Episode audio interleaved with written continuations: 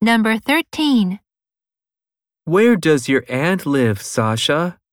She lives in New York, Sam. That's nice. What does she do there? She's an actor. Question. What are they talking about? Where does your aunt live, Sasha? She lives in New York, Sam. That's nice. What does she do there? She's an actor. Question. What are they talking about?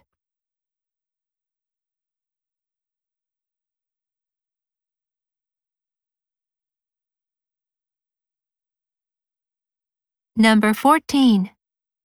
How do you come to this soccer field, Noah? I usually ride my bike. Where is your bike? It's at home because I walk today. Question.